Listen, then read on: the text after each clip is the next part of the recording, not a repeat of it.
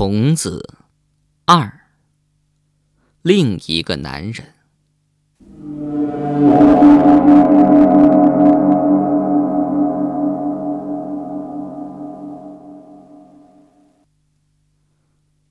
那条虫子就这样消失了。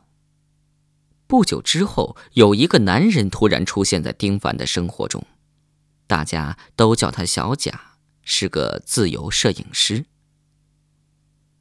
丁凡在杂志社负责经典家居栏目，文章需要配发高品质的图片，因此他采访的时候总要带上摄影师。就这样，通过一个画家朋友，他跟小贾认识了。那个画家朋友是女性，是个很浪漫的人。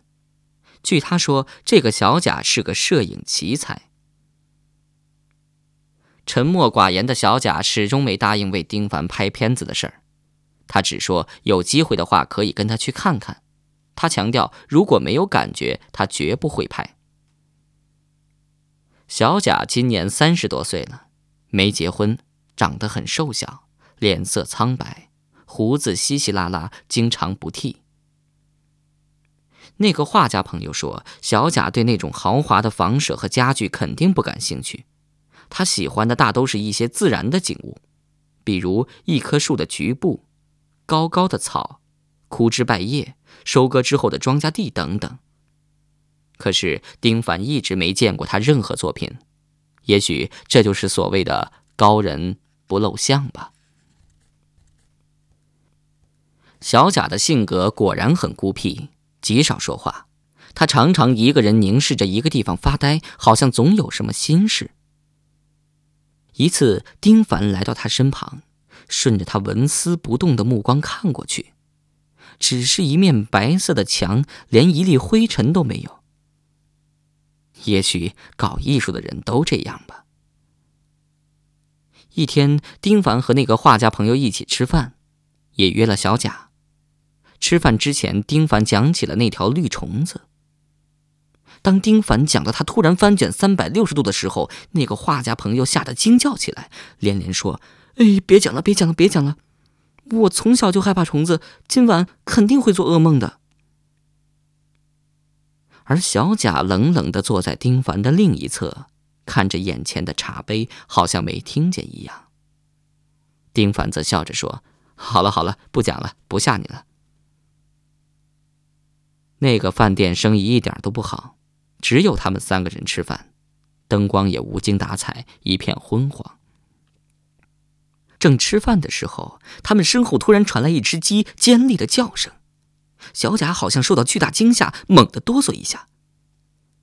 那个画家朋友没有注意到这个细节，丁凡却看在眼里。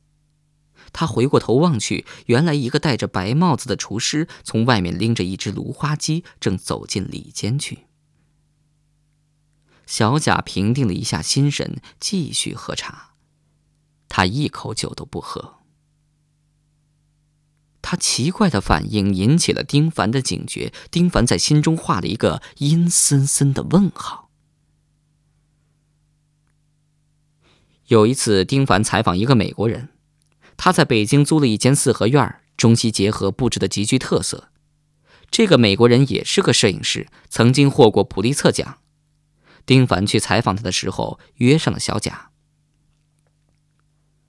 小贾白天永远在睡觉，谁的电话都不接，他只是在傍晚的时候才起床工作。